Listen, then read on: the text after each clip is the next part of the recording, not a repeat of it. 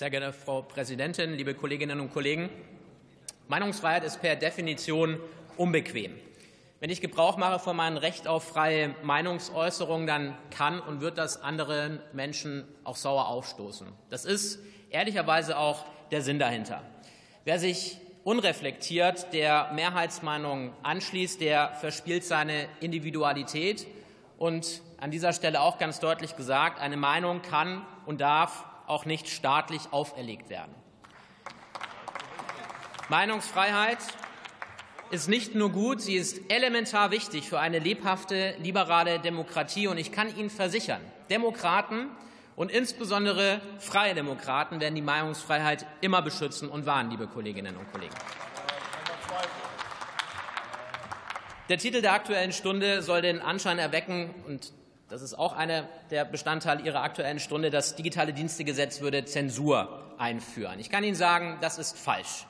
Das Gesetz über digitale Dienste nimmt vielmehr die Betreiber sozialer Netzwerke in die Pflicht, weil es nämlich nicht angehen kann, dass solche Betreiber zunehmend sich ihrer Verantwortung entziehen innerhalb einer Demokratie. So wie jede Zeitung für die Inhalte ihrer Journalisten mitverantwortlich ist, so sind es auch die großen Plattformen. Ihre Redner stehen hier im Herzen der deutschen Demokratie und behaupten unironisch, die Meinungsfreiheit wäre in Gefahr. Auch das ist eine Meinung. Aber ich kann Ihnen sagen, ich bin anderer Meinung und ich sage Ihnen noch etwas. Statt unser vielfältiges Miteinander immer schlecht zu reden, hätte ich mir von Ihnen lieber eine aktuelle Stunde ähm, mit dem Thema Verurteilung des Kreml-Diktators in Russland gewünscht. Da lässt nämlich Russland Oppositionelle foltern, einschmerzen und ermorden, so wie Alexei Nawalny, der für sein Recht auf freie Meinungsäußerung mit dem Leben bezahlt hat. In Wahrheit ist diese Debatte ein billiger Versuch der AfD, sich zum Opfer eines angeblichen Redeverbots zu stilisieren. Worum es rechtsaußen wirklich geht, liebe Kolleginnen und Kollegen, das ist auch durchschaubar. Sie wollen menschenfeindliche Äußerungen gegenüber unseren Mitbürgern von sich geben, ohne dass Menschen mit einem Funkenanstand widersprechen.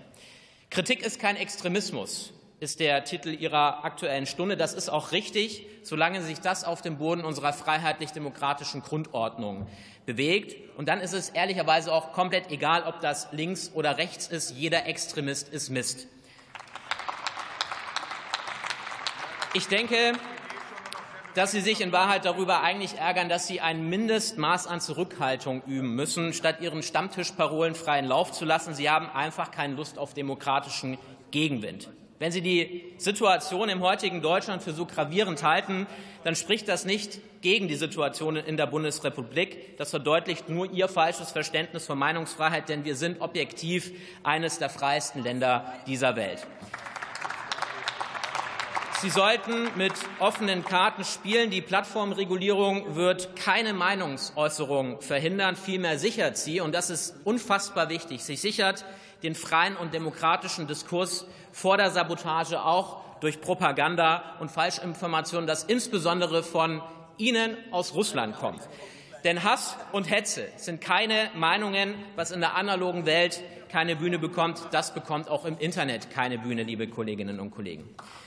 Da es heute um Meinungsfreiheit geht, gebe ich Ihnen auch noch meine ehrliche Meinung mit. Meiner Meinung nach können Sie sich dem Schauspieler Gérard Depardieu anschließen und nach Russland auswandern. Dahin hat Ihre Partei auch die besten Kontakte. In Kreml kennt man sich auch mit ihren Lieblingsthemen aus, nämlich Deportation, Geschichtsrevision und Imperialismus. Da könnte auch Herr Kropalla seinen Horizont erweitern, und zwar abseits der deutschen Dichtkunst. Herzlichen Dank.